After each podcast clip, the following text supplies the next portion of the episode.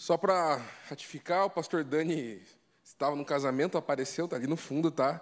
Então ele está aqui presente. Quase que eu não venho pregar. Enquanto fui ali beber água, a Bia parou e falou: Tio Ti, tio Ti, brinca comigo. Eu fiquei, ah, eu tenho que pregar. Mas Deus é bom. Boa noite, igreja. Graça e paz, amém. Eu quero recapitular um pouco daquilo que nós estamos construindo nessa série de mensagens. Nós estamos chegando naquela etapa, naquela reta final. Então, agora chegou aquele momento de da gente dar aquele gás. Chegou o momento da gente prestar atenção aos detalhes, porque não seremos como a multidão. O Senhor vai falar, vai fazer algo muito forte sábado que vem e vocês vão saber um pouquinho mais é, no decorrer da mensagem também aquilo que o Espírito Santo tem gerado e colocado na, nos nossos corações. Então, para recapitular, o nome da série é Na Presença e no primeiro sábado, o pastor Jefferson pregou a respeito dos níveis da presença de Deus. Ali ele falou a respeito da onisciência, da presença subjetiva e da presença gloriosa do Senhor. No segundo sábado, o pastor Daniel ministrou sobre o impacto da presença de Deus, ou seja, é, estando diante da glória de Deus, o que acontece, o que muda na minha vida. No terceiro sábado, sábado passado, o pastor Jefferson ministrou o melhor da vida. E o que é o melhor da vida é nós estarmos na presença de Deus. Mas Deus é tão bom que ele deu ontem um spin-off, sabe? Quando tem aquele filme derivado daquilo que é principal. E ontem, na vigília, nós também falamos sobre descansando na presença de Deus, uma mensagem do pastor Jefferson. E o Diego, ele terminou falando sobre a habitação da presença de Deus, dando ali três pontos bem batistas, mesmo não sendo batistas. Ele falou sobre Deus, ele quer habitar num lugar de confiança, num lugar confortável e num lugar desejado. E eu creio que Deus ele está procurando sim lugares para repousar. O Senhor está procurando pessoas para repousar. Deus está procurando cidades. Isso tem queimado no meu coração esse entendimento que Deus está procurando cidades para se manifestar, aonde além da sua manifestação, Deus estabelece a sua habitação. Então, acabei de resumir Peço que você volte nessas mensagens durante a semana, gere isso no seu coração, esteja aqui pronto sábado que vem para receber, mas juntos vamos construir aqui no nosso ministério um lugar para a habitação do Senhor. Isso tem queimado muito no meu coração. E a habitação de Deus é o nome da mensagem. Por isso que eu falei que o Diego deu um spoiler assim quando ele começou a falar, fiquei, fica quieto, abençoado. Mas para nós que estávamos ali na EBD, quem aqui foi em alguma EBD, pelo menos no segundo semestre, dá um tchauzinho. Isso aí, bastante gente. E nós entendemos que a habitação de Deus, ela tem um nome bonito. Na Bíblia, não, não na Bíblia, mas nós chamamos. O lugar onde Deus habita, o movimento de Deus em habitar se chama avivamento. E falamos muito sobre como nós atraímos a presença de Deus a respeito do tempo de oração, de arrependimento e de santidade. Mas o avivamento na perspectiva é, divina, para nós se resume um lugar onde Deus escolheu repousar, um lugar onde Deus escolheu habitar e se manifestar. Então, habitação da presença é o título da mensagem. Por isso, abra sua Bíblia comigo, lá em 2 Crônicas 16, 9. A gente vai ler, só até uma parte.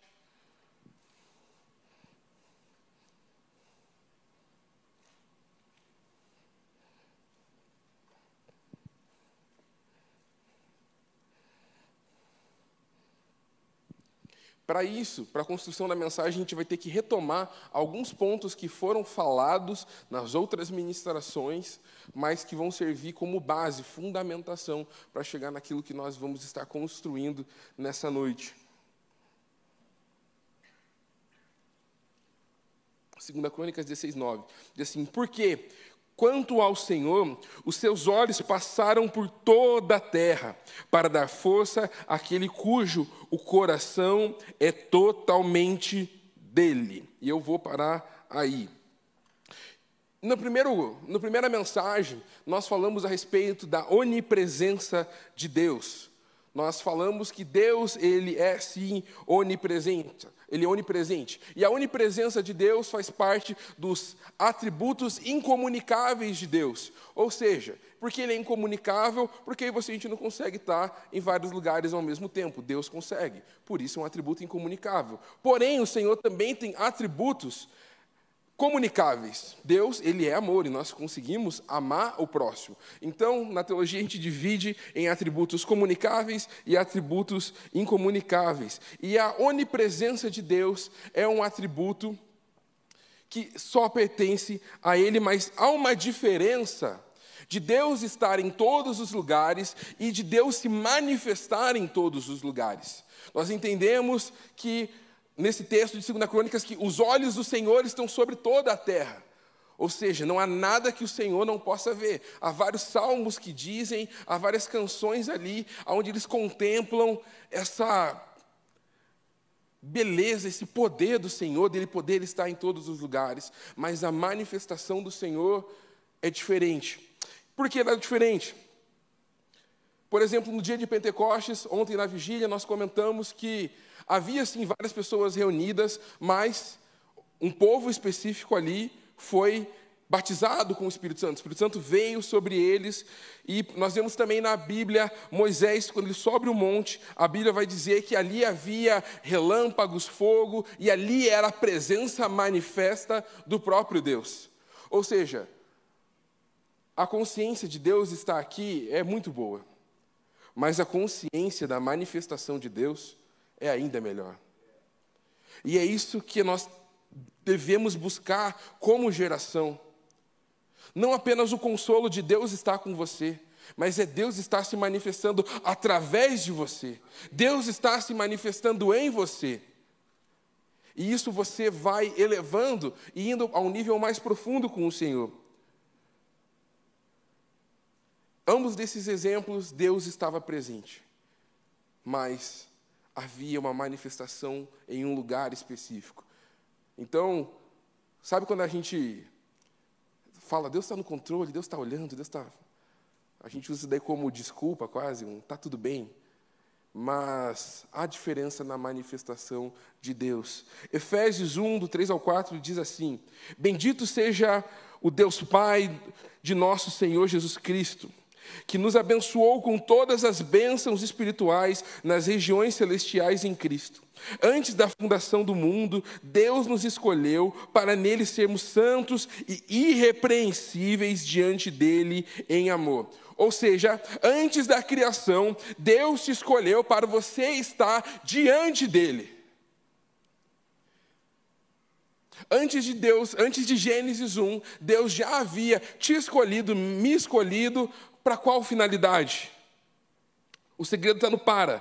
Para sermos santos e irrepreensíveis diante dele em amor. Mais do que você, você não foi criado apenas para experimentá-lo, você foi criado para estar diante dele. E isso é uma diferença muito grande quando a gente começa a entender que sábado após sábado, nós experimentamos da manifestação do Senhor aqui nesse lugar. Mas você não foi criado para só vir nos sábados, você não foi criado para apenas experimentar o Senhor. Você foi criado para habitar com Ele. Você foi criado para estar com Ele. E para a gente entender um pouco mais esse lugar de habitação que a Bíblia fala, lá em Gênesis, é o primeiro lugar de habitação de Deus. O nome desse lugar era Éden, era um jardim aonde Deus cria Deus cria o mundo, todas as coisas que nele há, mas, novamente, há um lugar específico que Deus escolhe habitar, há um lugar específico que Deus escolhe se manifestar. E o nome desse lugar é Jardim do Éden. E o que queima no meu coração é que o Criador ele entra na sua própria criação para que ele possa se relacionar e se manifestar na minha e na sua vida. O Deus Criador entra na criação para que tivesse intimidade com o homem. E o homem ali tinha esse livre acesso à presença. A Bíblia vai dizer ali no solstício, né, no final da tarde, ali o homem tinha esse encontro com o Senhor e tinha esse relacionamento direto. Mas também a Bíblia vai dizer que em Gênesis capítulo 3, após o, o homem ele comer do fruto proibido, ele pecar, a Bíblia vai dizer que o homem ele se esconde da presença de Deus.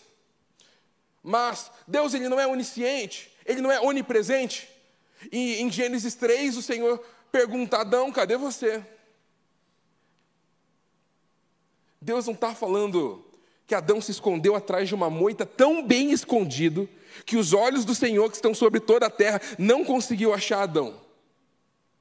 Não é a respeito de uma localização geográfica quando Deus pergunta isso a Adão, mas é porque Adão não estava no lugar onde Deus planejou que ele estivesse.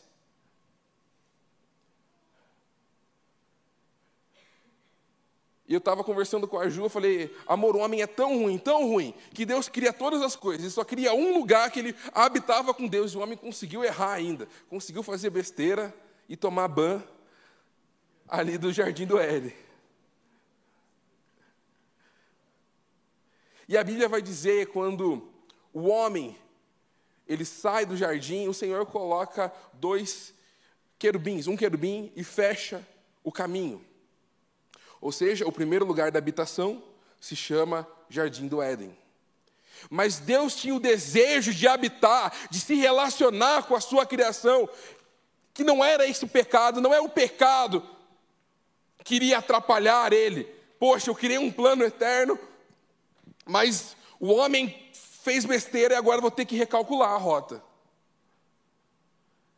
Não, a Bíblia vai dizendo, e vamos lá agora, lá para o tempo de Noé é o segundo lugar da habitação, da descendência de Noé, quando Deus ele dá ali um restart, um reboot ali na, na humanidade. A gente vê Sem, e a Bíblia diz que ele cria um, uma tenda para que Deus pudesse habitar. Ou seja, aí vemos o desejo de Deus. No Éden, o próximo lugar onde diz, a Bíblia diz que Deus habita é na tenda de Sem. E da descendência de Sem vem Abraão.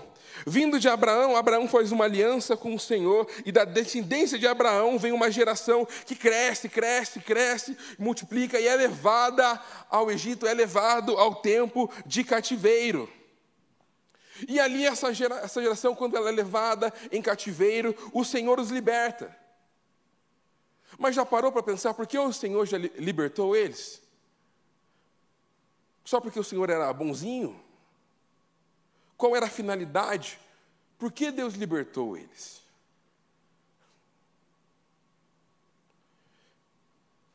Êxodo capítulo 29, 45 diz assim: E habitarei no meio dos filhos de Israel, e serei o seu Deus, e saberão que eu sou o Senhor, o seu Deus, que os tirou da terra do Egito para habitar no meio deles. Eu sou o Senhor, o seu Deus, o Deus deles. Ou seja, Deus tirou o povo do Egito para que ele pudesse habitar no meio do seu povo. E a gente vê lá no Éden, a gente vê sem, e agora a gente vê Deus querendo habitar. E Deus dá instruções para que Moisés ele construa um tabernáculo e ali ele passa o tempo construindo e a glória de Deus desce sobre aquele lugar e ali nós vemos a presença de Deus junto com o povo. Novamente, o plano original era se relacionarmos com o Senhor. O pecado veio, mas o Senhor mantendo fiel a sua palavra, o Senhor mantendo fiel a sua promessa de que ele haveria de se relacionar. Há um desejo de Deus, desde o Antigo Testamento, de habitar no seu povo, em meio ao seu povo. Mas isso não era o suficiente. E por meio de um povo chamado Israel, Deus se faz carne agora. E Deus se fazendo carne, João 1,14 diz: E o Verbo se fez carne e habitou entre nós, cheios de graça e de verdade, e vimos a sua glória, a glória como unigênito do Pai. Eu mesmo não conhecia, mas vim batizando com água, a fim de, de, a fim de que se fosse manifestado a Israel. Ou seja, a própria presença de Deus encarna e vai, vai em meio ao homem tem uma expressão que eu gosto muito: Jesus tabernaculou entre os seus. Ou seja, a presença do tabernáculo se faz carne e agora nós podemos se relacionar com a própria presença de Deus. De volta, olha o desejo de Deus de se relacionar com o homem. E essa presença se entrega no meu e no seu lugar. E por quê? Não dava para Jesus viver para sempre e discipular as nações. Quando o homem peca, lá no jardim, o Senhor fala: Olha, vocês pecaram, vocês precisam pagar por isso. E não sei se na sua Bíblia está assim, na minha não está. Na hora que Adão morde o fruto, ele não cai duro igual a branca de neve. Continua, ele continua vivo. Por isso que Jesus é chamado de segundo Adão, porque ele haveria de redimir a humanidade. Jesus não dá nós sem ponta, essa é a expressão, né? Ah tá, senão eu ia confundir. Ponta sem nó, então eu confundi a expressão. Ou seja, Lá, o que Jesus falou, o que Deus falou para Adão, Jesus cumpre. Mas também, desde a fundação, antes da fundação de todas as coisas, você foi criado para estar na presença e Deus ele continua cumprindo com o passar com o passar do tempo.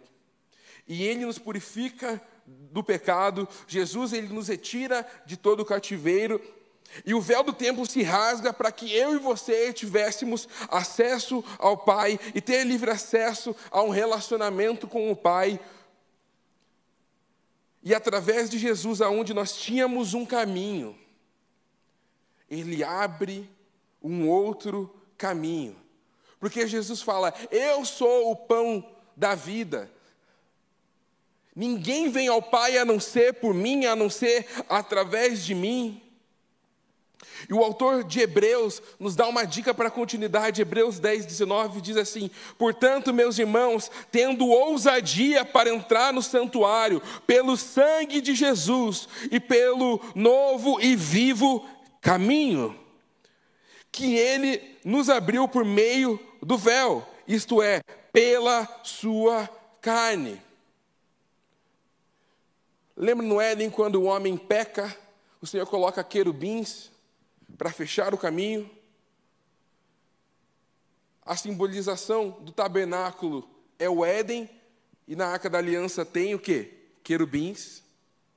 Mas o autor de Hebreus está falando assim: ele abriu agora um novo caminho para que nós pudéssemos entrar e habitar junto com ele e se relacionarmos com ele. E indo para Apocalipse, capítulo 21, 1 diz assim: E vi no novo céu uma nova terra, pois o primeiro céu e a primeira terra passaram, e o mar já não existe. Eu vi também a cidade santa, a nova Jerusalém, que descia do céu da parte de Deus, preparada como uma noiva enfeitada para o seu noivo. Então ouvi uma, uma voz forte que vinha do trono dizia: Eis o tabernáculo de Deus com os seres Eis o tabernáculo de Deus com os seres humanos. Deus habitará com eles, e eles serão povo de Deus. E Deus e, o, e Deus mesmo estará com eles e será o Deus deles. Ou seja, fomos criados para sermos santos e irrepreensíveis na obra dele. Há um desejo de Deus. A humanidade experimentou o Éden, a humanidade experimentou é, as tendas, a humanidade experimentou os tabernáculos de Moisés, a humanidade experimentou a vinda de Jesus encarnado, mas um dia habitaremos no próprio tabernáculo de Deus.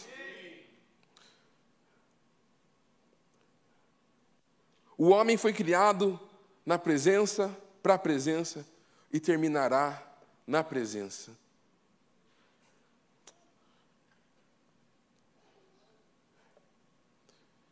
E algo que tem queimado no meu coração é quanto custa, muitas vezes, para nós experimentarmos a presença do Senhor. A resposta é, muitas vezes, nada. Para nós. Porque Jesus morreu em nosso lugar. Para muitos não custa. Se você só vir nos sábados, se você só vir na, na vigília, talvez não te custe. Mas todo lugar aonde Deus quis habitar na história sempre custou um preço. Sempre teve um preço.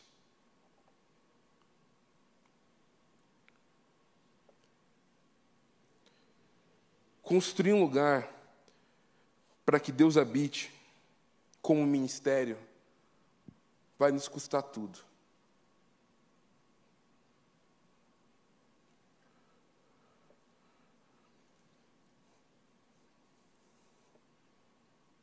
E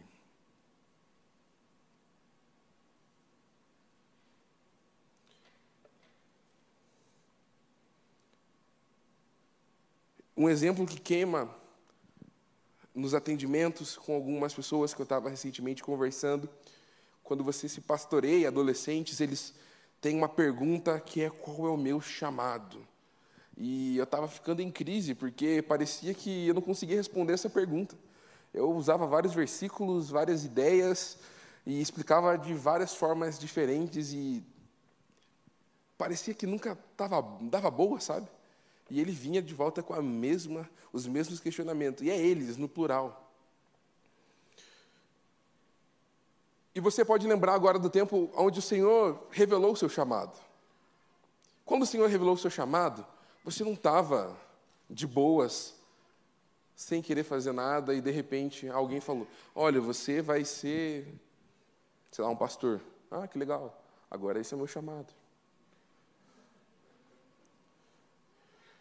Sabe por que o Senhor responde a nossa busca pelo nosso chamado? Não é porque Ele quer saciar a sua curiosidade, porque quando nós temos essa crise, as dúvidas do que fazer, nós vamos na presença dEle. Por isso que Deus responde qual é o seu chamado. E deixa eu te dizer, talvez você entendeu qual é o seu chamado, mas você não entendeu o seu próximo passo, sabe por quê? Porque você saiu da presença dele. Bem simples.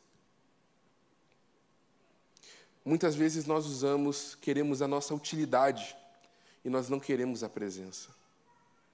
A nossa crise como geração é precisamos ser úteis nesse mundo a nossa crise não está o quanto tempo eu tenho estado na presença. E estar na presença de Deus é a resposta de todas as coisas. É a resposta para que você foi criado. Você foi criado para estar na presença. E sabe por que a gente se cansou nesse ano? É porque nós fizemos várias coisas pelo nosso braço, pelas nossas forças, e não pela presença porque a presença custa, custa. Mas nós experimentamos de um renovo sobrenatural toda vez que nós estamos debaixo dela. Nós queremos muitos resultados, mas nós não queremos cultivar a presença. Um exemplo é avivamento. Quando você escuta histórias de avivamento, ah, multidões viam e nossos olhos parece que ficam frustrados quando isso não acontece quando fala semana de avivamento, e daí você pensa, agora vai vir e vai acontecer um negócio muito louco e não acontece. E daí você fica, cara, eu não pude ver os resultados, mas nós não cultivamos ela.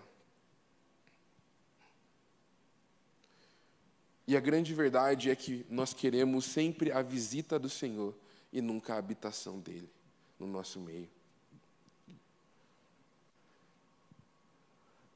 Lá em casa eu tenho um, semi-inquilino chamado Igor, que todo santo sábado e quando tem Basileia está lá. Tão abençoado que na segunda semana de casamento ele já estava lá. E no começo, a gente tinha todo aquele cuidado antes de dormir, sabe? Cara, tá precisando de alguma coisa? Agora, eu falo, você sabe o caminho? Se vira. Porque parece que quando a gente precisa de certas coisas, certos anseios, a gente vai para a presença de Deus, mas a gente não se acostuma porque parece que Deus não habita. E eu creio que Deus ele está procurando lugares para habitar, Deus está procurando cidades para habitar. Histórias de grande avivamento, nada mais são do que a grande habitação do Senhor. Quando olhamos o avivamento de Azusa, a habitação do Senhor presente naquele lugar gerava todo o movimento de quebrantamento, a paixão pelo perdido. Tudo isso era combustível para que Deus continuasse com a nuvem dele parada sobre aquele lugar e a presença de Deus estava lá.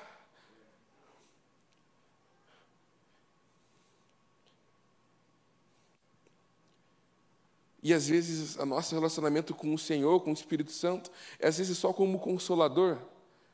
Sabe, tá difícil pedir ajuda, ele me sustentou. Eu tive medo, ele me encorajou.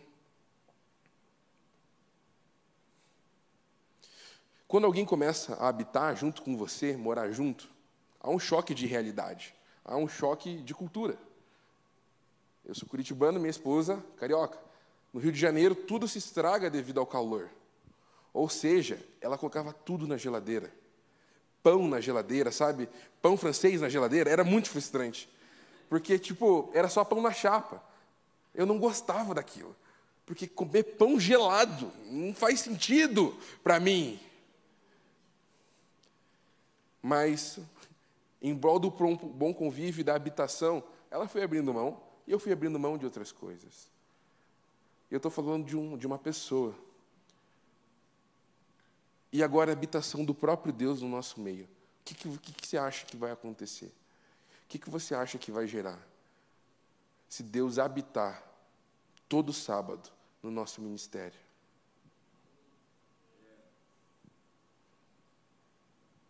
Eu estou muito inconformado. Isso tem queimado muito o meu coração. Eu não quero mais apenas experimentar o ministério, a presença de Deus. E vocês estão num lugar estratégico, num lugar profético, num lugar onde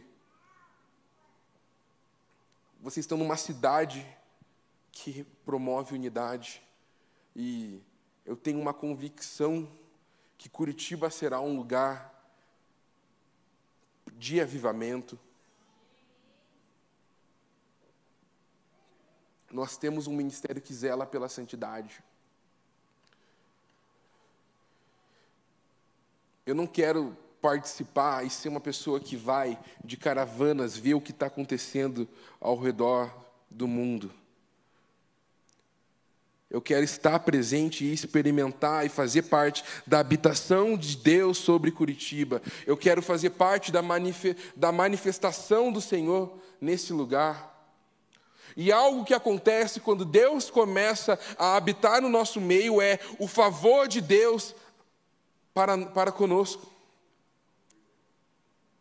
Porque você acha que nos avivamentos, você vê aquelas histórias de milhares de conversões em massa? Porque Deus está ao favor do povo. Deus está habitando. E é o habitante falando: vem para minha casa, vem para minha casa. Deus está procurando um lugar para habitar, não apenas para repousar, não apenas para experimentar,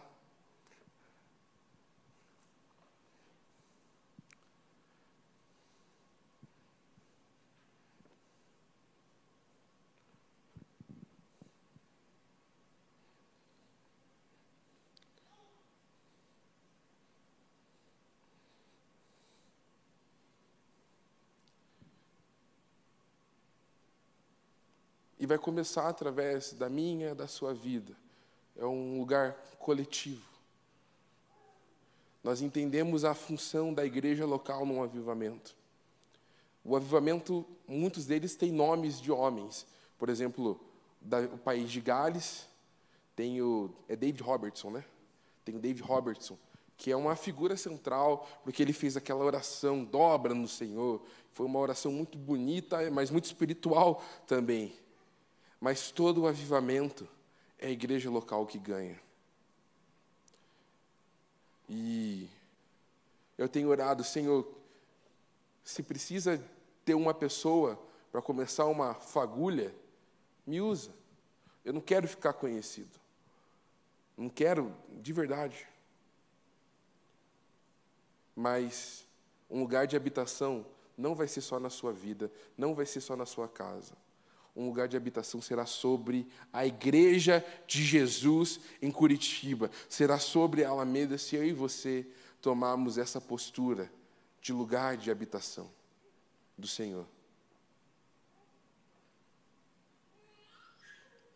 Só a igreja. E a igreja terá um papel fundamental neste avivamento. E eu quero te convidar a você construir esse lugar.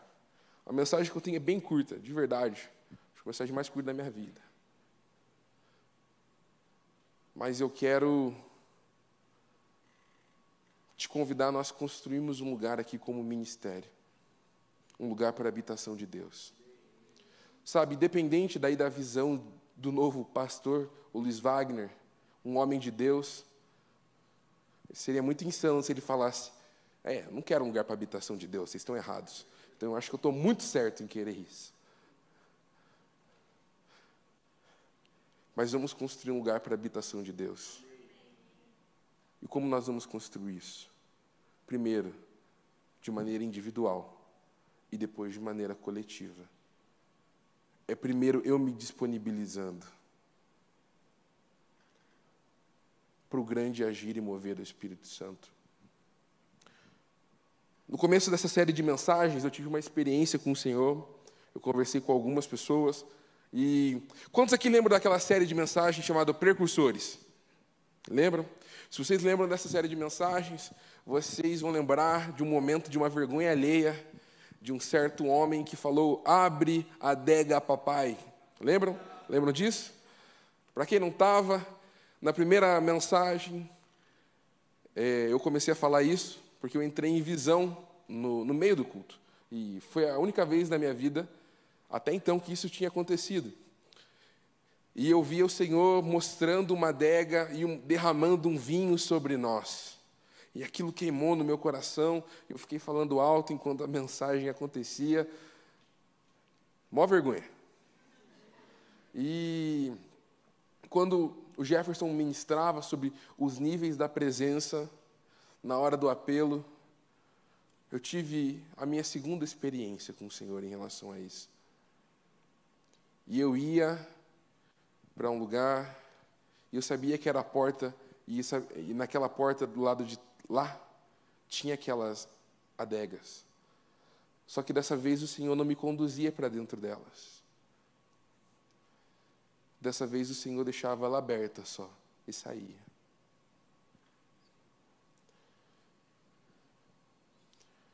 Porque tem dias que nós vamos sim experimentar igual nós experimentamos, mas com a porta aberta, nós podemos transicionar lá dia após dia, sábado após sábado, terá um vinho novo sobre o nosso ministério, porque nós estamos construindo um lugar de habitação, e esse lugar de habitação do Senhor haverá sim um espaço para uma adega, haverá sim um espaço para o vinho novo, haverá sim um espaço dos grandes moveres, aonde o Senhor toma o controle da situação, o Senhor toma o controle do culto, e a gente apenas mergulha, a gente flui no Senhor, e nós sairemos daqui como Jeremias, bêbado, como bêbados, devido à santa palavra do Senhor que queima no nosso coração.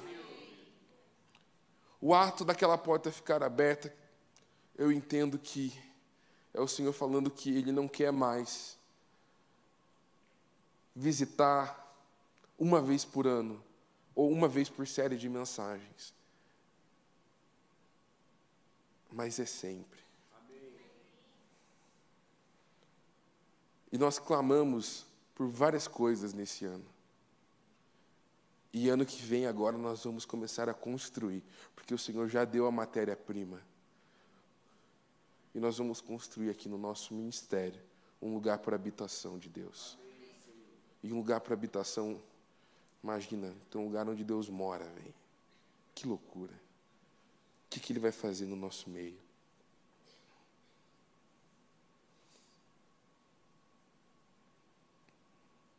E eu creio que o sábado que vem vai ser um tempo de mover. Eu estou sendo precursor daquilo que vai acontecer. Estou te avisando. Quem avisa, amigo é. Então, estou te avisando.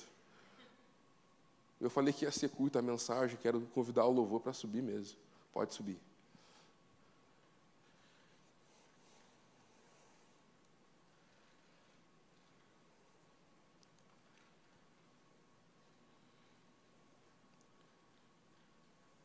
Como é que nós convidamos o Senhor para morar no nosso meio?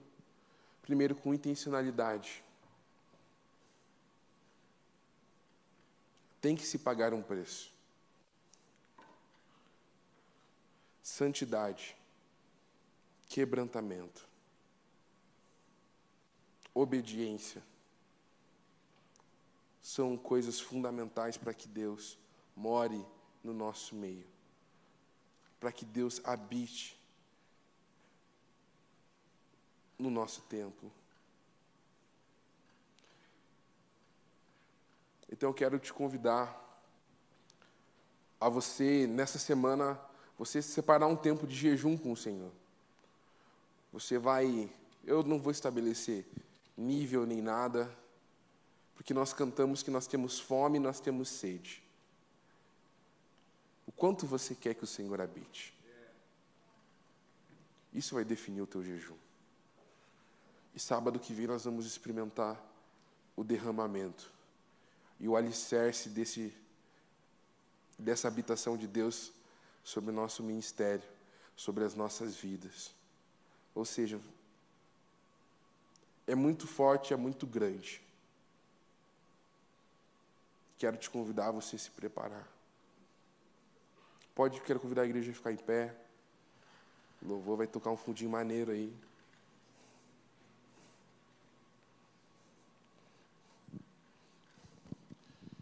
E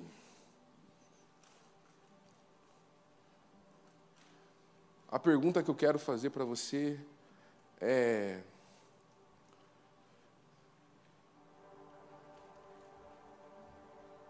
Primeira é, você está disposto a pagar o preço para a habitação de Deus, nós entendemos que tem um preço. Tem um preço muito alto.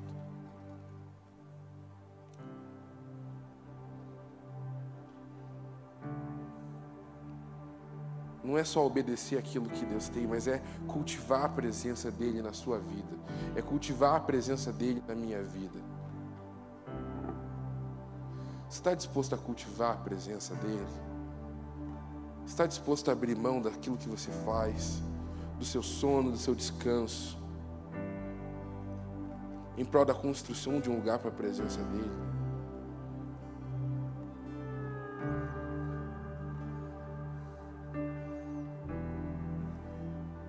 Você está disposto a jejuar? Você está disposto a pedir perdão pelos pecados de Curitiba? Você está disposto a pedir perdão pelos seus pecados? Você está disposto a orar pelo perdido? Porque uma das coisas que sempre marcou os grandes avivamentos é a oração pelo perdido. Está disposto a orar por eles? Mas mais do que disposto, eu quero te perguntar: qual a última vez que você orou pelos perdidos? Qual foi a última vez que você orou pela conversão de alguém?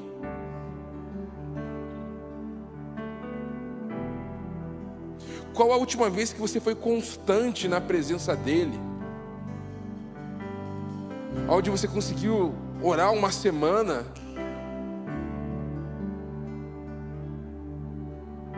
Qual foi a última vez?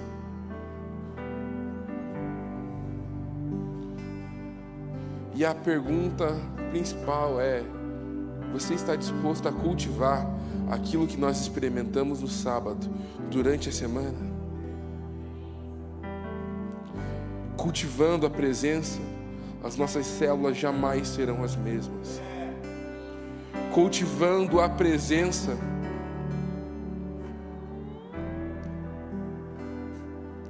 os nossos tempos de mesa, nós não vamos falar besteira ou coisas alheias, porque só falaremos daquilo que o Senhor tem feito.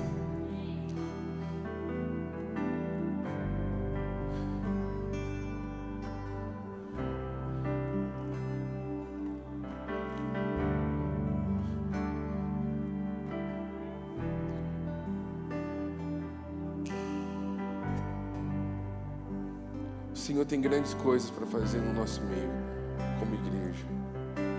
E a síntese dessa mensagem ela é: Deus quer habitar. E vamos e eu tô aqui para anunciar esse tempo de construção de habitação. De uma igreja que ora, de uma igreja que busca, uma igreja que tem fome e tem sede. Pessoas virão fazer caravana para ver os nossos cultos. Pessoas visitarão Curitiba para ver aquilo que Deus está fazendo no nosso meio.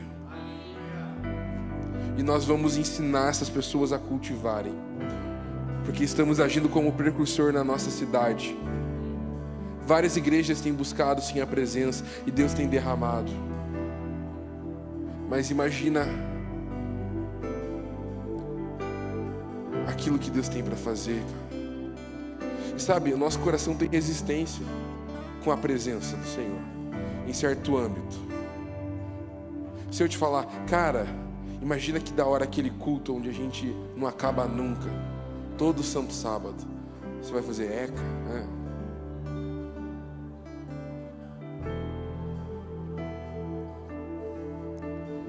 Nós amamos a presença do Senhor.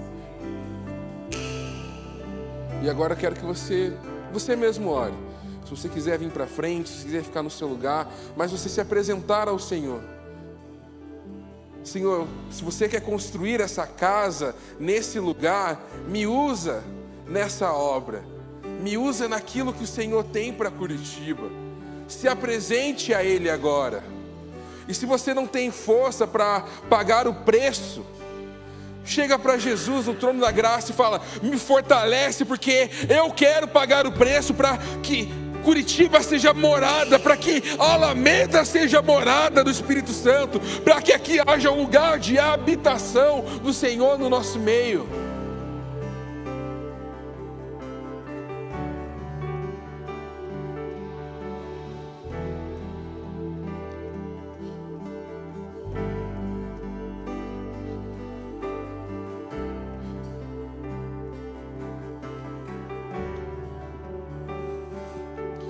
Você não está cultivando a presença, nesse momento peça perdão para o Espírito Santo. Espírito Santo, eu tenho colocado outras coisas no seu lugar, eu tenho colocado, eu tenho me distraído. Eu não sei o que tomar de decisão. Mas em vez de buscar a tua presença e através da sua presença tomar uma decisão, eu espero uma decisão para daí ir na sua presença. E não é assim que funciona, infelizmente. Se você precisa pedir perdão para o Senhor, Senhor, eu só estou preocupado com os resultados de um avivamento. Eu só chego no torno da graça quando eu preciso de algo ali. Me perdoa por não cultivar a Sua santa presença. E sabe, tem algo que muitas vezes o crente se esconde, ele fala assim: Tiago, eu estou num espírito de oração durante o dia. Um espírito de oração não é estar na presença do Senhor, é você estar conectado, atento, mas não é você estar na presença do Senhor. Um espírito de oração durante o dia não substitui o secreto. Não substitui.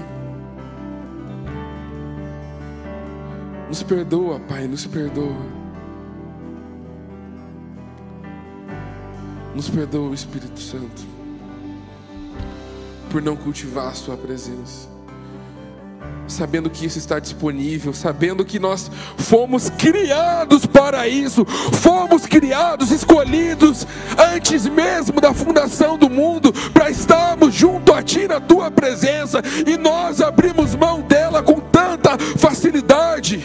Aquele que não sabe qual é o seu chamado, nessa noite eu quero te dizer: o seu chamado é estar na presença do Senhor e cultivar a presença do Senhor na sua vida.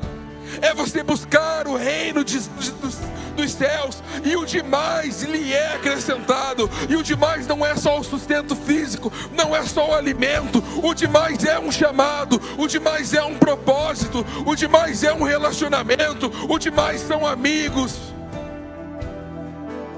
Mas precisamos cultivar essa presença.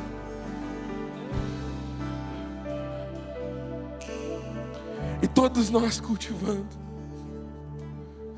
criamos um lugar confortável, confiável e desejável pelo Senhor. Enquanto o louvor estiver tocando, se apresente a Ele, como eis-me aqui, como talvez o me perdoa, como talvez uma, um renovo de aliança.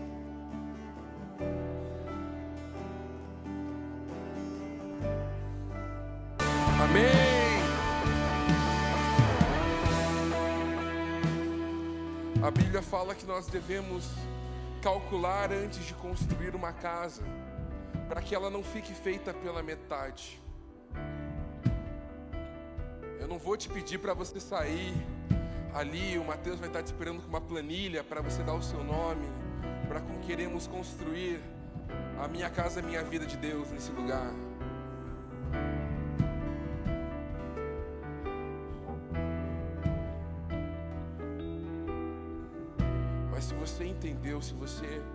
Quer comprar essa, pagar esse preço junto conosco, entendendo que você faz parte do Holy, entendendo que você é alguém que, além de usufruir, além de experimentar, você vai habitar no mesmo lugar onde a presença de Deus habita. Quero que você coloque a mão no seu coração agora e feche seus olhos. Vou pedir para que a igreja inteira feche seus olhos. Não está ninguém vendo aí, tá bom? Tá bem de boas. Mas você falasse bem baixinho, não é para não é para mim ouvir. Não é para eu ouvir não. Senhor, me usa construir um lugar de habitação.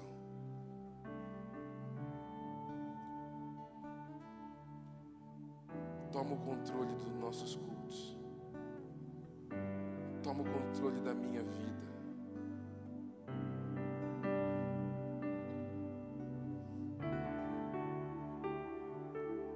Eis-me aqui.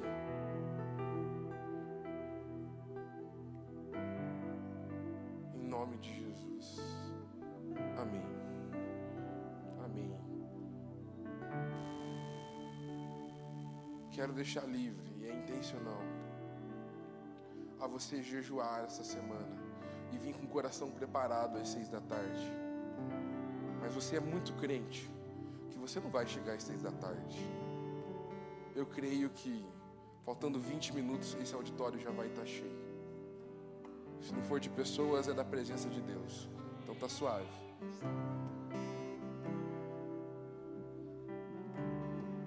E nós vamos juntos experimentar e construir algo. E seremos marcados aqui pelo Espírito Santo.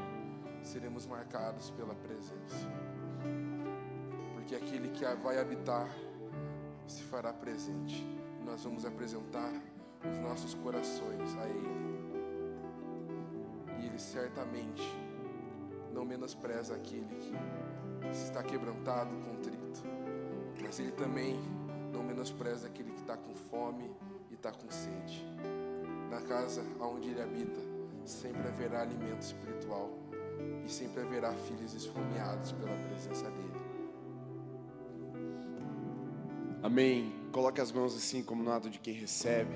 Com o amor de Deus, o nosso Pai, que a graça redentora de Jesus, o Filho, que a consolação, a comunhão e o poder do Espírito Santo seja sobre você, meu irmão, minha irmã, sobre sua casa, sua família, sobre toda a igreja de Jesus espalhada por toda a terra, hoje e até que Ele venha no seu dia glorioso. Amém. Amém.